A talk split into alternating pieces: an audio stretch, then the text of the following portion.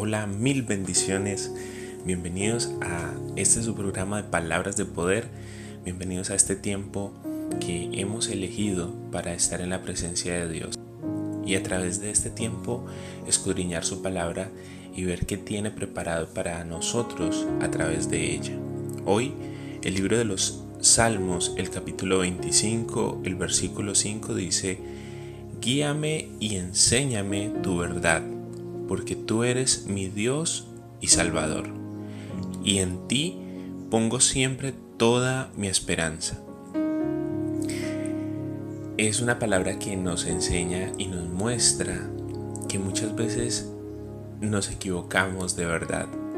Hay varias versiones de las situaciones, hay varias versiones que podemos eh, tener de una situación, pero la verdad de Dios es la que trae a nosotros una transformación a nuestra vida.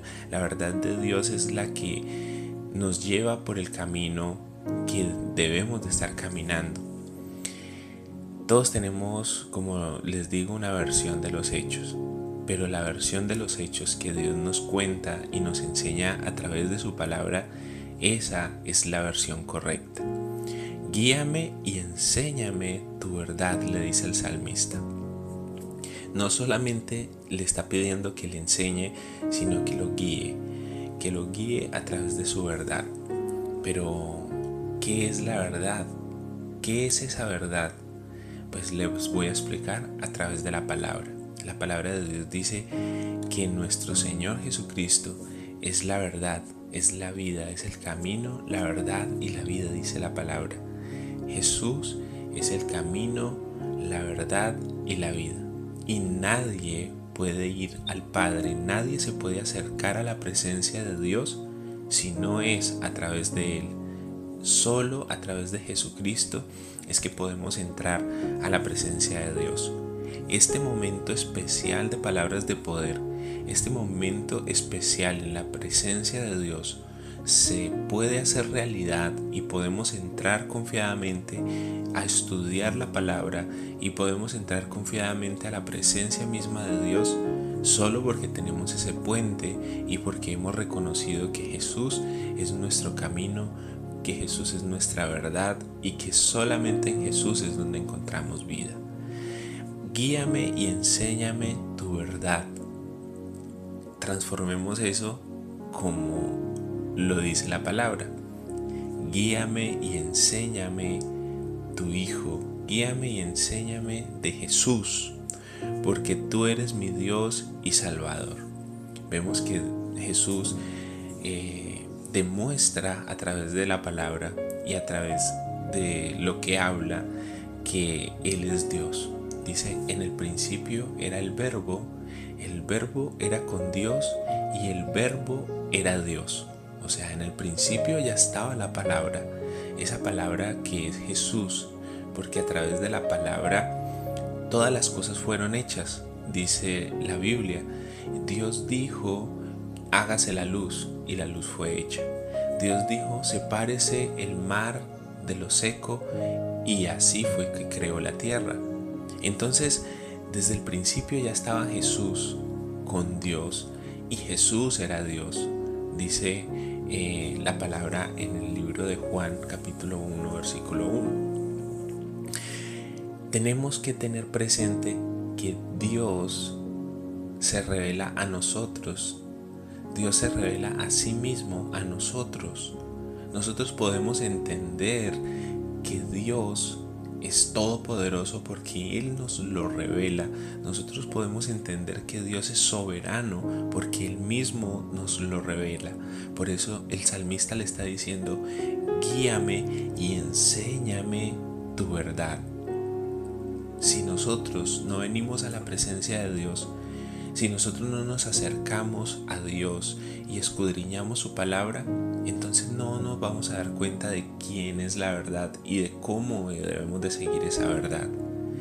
Porque la palabra, como lo hemos dicho, es una guía, es un mapa para nuestro, para nuestro caminar, para caminar en pos de ese propósito que Dios ha colocado en nuestras vidas. Dice, tú eres mi Dios y Salvador.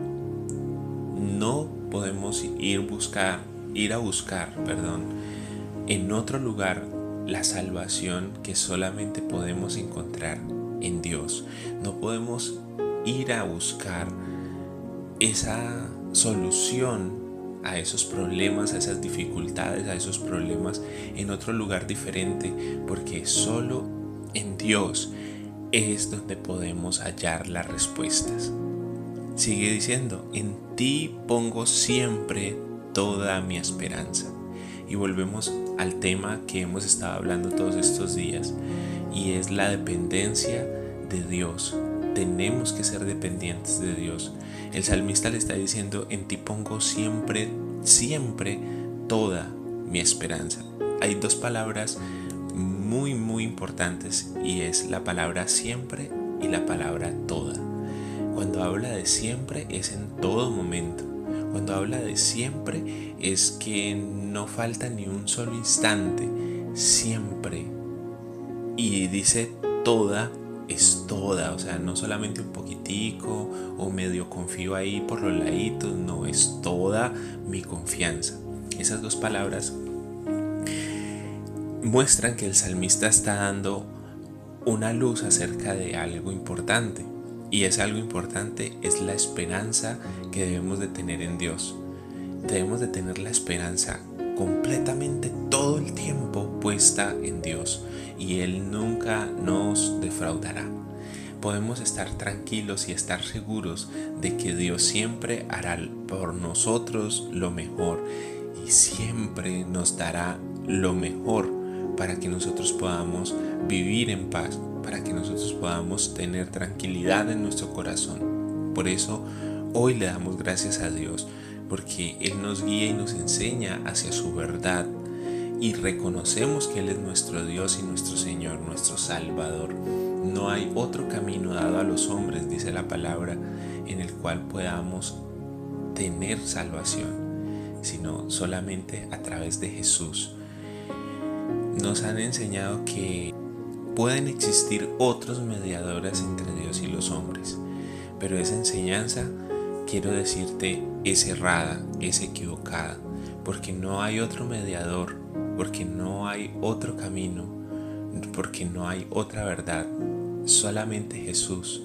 Dice, no hay otro mediador entre Dios y los hombres, solo Jesucristo hombre, solo ese que vino, se hizo carne, vivió entre nosotros y entregó su vida para que nosotros pudiésemos tener la vida, para que nosotros pudiésemos tener bendición, para que nosotros pudiésemos tener sanidad.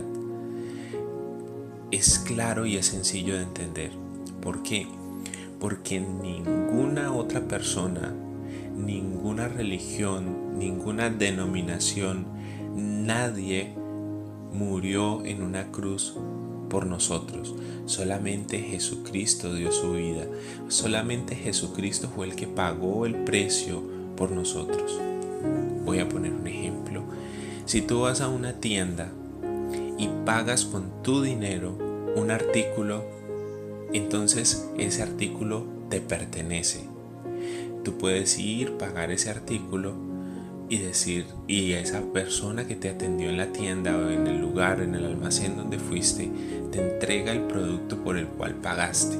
Por eso nosotros debemos entregar nuestra vida a Dios, porque Él pagó por ella, Él pagó por el rescate de nosotros, por el rescate de nuestra vida.